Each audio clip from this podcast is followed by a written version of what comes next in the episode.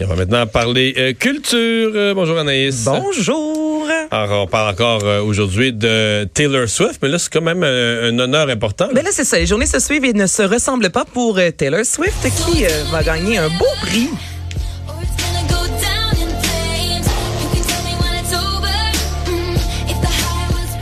Donc, Taylor Swift va recevoir le prix de l'artiste de la décennie. Je tiens à vous rappeler que qu'elle a 29 ans, plus de 323 récompenses à son actif, 40 millions d'albums vendus. C'est une des personnalités les plus influentes selon euh, le magazine Forbes. Elle, elle qui a commencé aux frontières du, du, du country. hein. Ben oui, c'était c'était country, pas à peu près, là, Taylor Swift. Et sur son dernier album, il y a une petite touche country dans certaines chansons. Mais oui, à la base, c'était vraiment une artiste country qui a vraiment amené ensuite une sonorité un peu plus pop à sa musique. Donc, elle va recevoir le prix de l'artiste de la décennie. Est-ce qu'on sait s'il y avait d'autres? Est-ce qu'il n'y a, a pas de nommé, là? Non, il n'y a pas de nommé. C'est vraiment un prix ça comme me ça Taylor Swift, euh. Je comprends c'est qui qu'elle a vendu autres, beaucoup d'albums, là, mais tu sais, là, Shake It Off, Shake It Off, ça n'a pas révolutionné le monde de la musique. Non, mais quand Mais ça même, elle a réussi sa transition du country au pop, artiste Oui, de la décennie. C'est vrai que si on regarde dans les dix dernières années, elle a battu plusieurs records. là. Son euh, troisième album a été vendu à plus de 60, 600 000 exemplaires en moins de 24 heures en pré-vente. Elle a, Hmm. les records, elle les enchaîne à chaque fois qu'elle sort une nouvelle chanson, un nouveau vidéoclip. T'aurais vu qui, Lady Gaga? Ben, peut-être Peut-être, aussi. ouais. À la limite, Beyoncé ou... Euh, euh, Mais Beyoncé, c'est c'est moins fort que Taylor Swift. Là. Oui. Ben, je Ouais. pense pas. Toi, on sait, Mario, t'aurais t'aurais mis Post Malone, là. Mais... Non, mais non, non, pas de la décennie, là, ça fait un an et demi. Là. ouais. Mais donc, de 2010 à Ah, 2020, là, on comprend que c'est... Ouais. Hmm. Ouais, je peux pas croire que c'est juste Taylor Swift, là.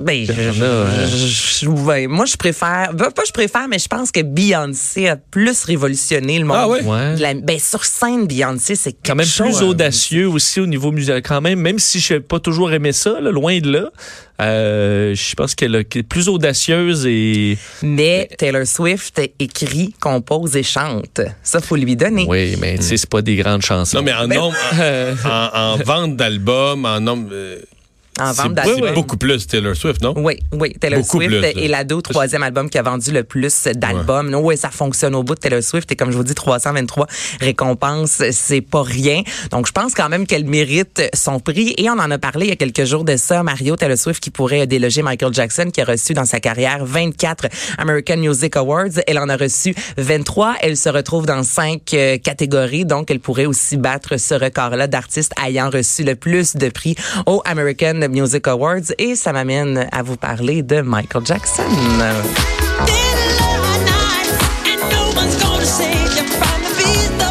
On le sait plus, hein, on le sait plus si on peut faire jouer ou non euh, trailer qui Ouais, parce, reste. que, parce que depuis euh, la sortie du, du- du film documentaire Ouais. Neverland, plusieurs stations de radio avaient, avaient dit ben, c'est un pédophile. C'est triste, Ouais, mais on, on, on joue plus ça en ondes. Non, des radios commerciales euh, ici à Montréal, euh, en région, là, qui avaient littéralement banni euh, Michael Jackson parce que euh, il continuait au début à faire jouer la musique et les auditeurs se plaignaient, les gens textaient, écrivaient, disaient voyons non, ça n'a pas de sens de mettre de la musique de Michael Jackson alors que le, le- le documentaire vient de sortir sur HBO, deux jeunes garçons euh, à l'époque qui maintenant l'accusent de- de- d'agression euh, sexuelle et là on dit vraiment que son purgatoire semble terminé. C'est un article dans le journal de Montréal aujourd'hui que je trouve fort intéressant. Donc tranquillement, les radios ont recommencé à faire jouer du Michael Jackson. Moi, je l'ai remarqué Et- même, euh, moi qui écoute beaucoup la radio là, quand je me promène, et j'ai commencé à réentendre des grands réseaux qui les jouaient. Puis je, je le remarque, là, tu fais comme Ah, hein, Hein? Ben joue. oui, un retour pour Michael Ouais. Jackson et les, les, les fans, les auditeurs, personne ne se plaint. Donc c'est vraiment euh, l'œuvre euh, qui domine. Là, j'ai commencé avec Trailer parce que ça demeure et ce malgré là, le, le, le documentaire paru l'an passé, ça demeure une des chansons les plus jouées. Évidemment, le 31 octobre, soit demain à l'Halloween. Au niveau des vidéoclips, notamment sur YouTube, on n'a jamais vu de baisse. Là. On avait l'impression avec les radios qui avaient banni Michael Jackson que sa carrière entre guillemets allait peut-être être terminée. Au contraire, à chaque semaine, on continuait à regarder les vidéoclips. Il y a encore une, environ 70 playlists sur Spotify qui jouent du Michael Jackson. Donc finalement, euh, ça aurait été de courte durée, là, je vous dirais, c'est ce côté-là dont on n'écoute pas Michael Jackson. Vous, est-ce que vous ressentez un malaise quand vous en entendez? Oui, quand Comment même. vous, hein? Ben là, Ouais. Je le remarque. Comme vois, je te dis, je le remarque quand je l'entends. Est-ce Ça reste bon, effacerais là, tout le tu sais, ça répertoire? reste, euh, mais c'est ça, tu sais, c'est que tu dis, euh, c'est ce qu'on, c'est exactement ce qu'on veut plus faire. Là. Mm-hmm. C'est normaliser euh, les comportements pédophiles. C'est exactement ce qu'on dit qu'on veut plus faire. C'est sûr qu'une fois que tu as vu le documentaire, tu as juste peut-être naturellement moins le goût d'en entendre aussi, je pense. Ben, je pense que tu as raison, Fait mais même encore. si je fais comme ah, Hey, passe à la prochaine. Ouais. Ouais. Ben, c'est une question, je pense qu'on s'est, qu'on se pose depuis longtemps et qu'on va se poser encore longtemps. Qu'on Mais dans le cas des radios commerciales, là, je veux dire, on comprend que le but, c'est de. Les radios musicales, je devrais dire. Le but, c'est de faire des codes d'écoute, là. Et que ça veut dire que ça marche. Ça veut dire que les gens disent, euh, si on met. dire que quand on mettait pas, quand on enlevait le catalogue de Michael Jackson de la, la liste de ce qu'on. De ce qu'on- D'abord, on, devait considérer que c'était. C'était comme une belle, c'est comme, c'était comme une belle partie du catalogue qu'on s'enlevait, là, tu sais. Donc, euh, euh, je suppose que pour faire des codes d'écoute, pour plaire au public, on dit quand on remet du Michael Jackson, ça marche, là, tu sais. Ben, parce que ça reste des chansons, je veux dire, qui, qui traversent le temps, là, donc ça reste des gros hits, comme tu dis. Mais euh, moi, je ressens un petit malaise quand même quand j'entends du Michael Jackson. Mais c'est ça, on dirait qu'on sait pas sur quel pied danser. Et il est décédé, donc on pourra jamais savoir à 100% malgré le, le documentaire Non, il y sur de HBO. procès, il y aura jamais de procès, donc il y aura toujours des gens pour le défendre et il y aura toujours euh, des gens pour euh, croire en sa culpabilité. La série documentaire 180 jours qui va avoir une autre saison. Oui, donc une super de belle nouvelle. Donc la série va revenir pour une troisième saison dans une nouvelle école secondaire. La deuxième saison, c'était du côté de Saint-Henri. Et là, on veut découvrir et couvrir plutôt des nouveaux euh, enjeux pour la nouvelle mouture. Donc on sait pas ça sera où, mais on a envie encore une fois de mettre de l'avant des écoles euh, particulières qui traitent les enfants euh, de, de, de, de belle façon. Et c'est c'est vraiment une bonne... Est-ce que vous avez déjà écouté cette Oui. série-là? Et ça donne Non. pas le goût d'être prof. C'est là que tu Moi, vois hein, que les profs ont Eh toute une là job. là. Ouais. C'est pas. Je comprends que, en tout cas, c'est souvent dans des écoles, euh, dans des milieux euh, de- fois plus pauvres, euh, donc qui ont des, des problématiques encore plus grandes que dans d'autres secteurs.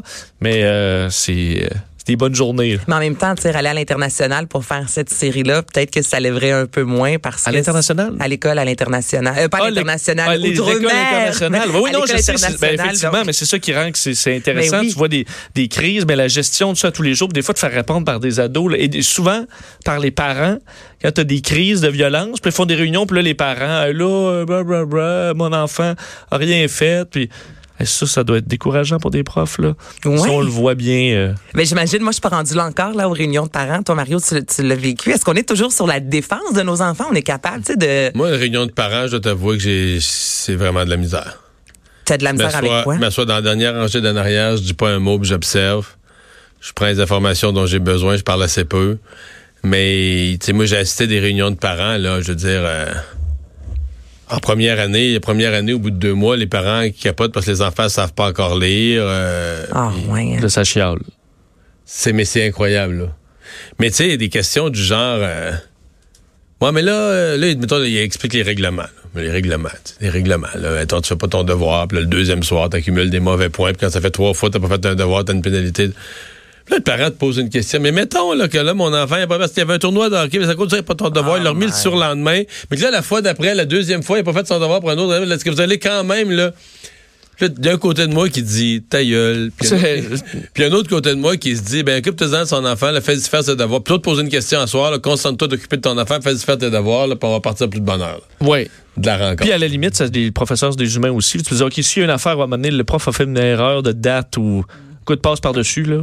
Ouais. Mais il y a pas si mais c'est pas facile. réunion Mais ça doit pas être facile. Sur Twitter, il y a pas si longtemps, un professeur qui a corrigé une faute et finalement, le, le mot était bien écrit. Et mettons, le prof a ajouté un L euh, additionnel et ça a été vraiment, là, euh, ça fait boule de neige sur Twitter. Tout le monde disait, voyons non, les professeurs, ça n'a pas de sens. Puis à un moment donné, il y a un professeur qui a répondu en disant, écoutez, ça se peut que de temps en temps, on en corrige tellement, ça se peut à maner. Tu sais, tu lis, C'est mais 40 que... copies d'une même dictée, là. ça se peut Exactement. que, que t'en Un euh, prof a fait une sais. erreur. Puis ça Ouais, fait ouais. le tour de Twitter. Puis Puis c'est rendu 8 vraiment heures le comme- soir, là, t'as ta journée dans le corps, puis tu Exactement. une faute, là. Donc, cette émission-là, c'est vrai, ça nous, ça nous donne envie de s'adoucir peut-être Oui. des fois avec euh, le système d'éducation.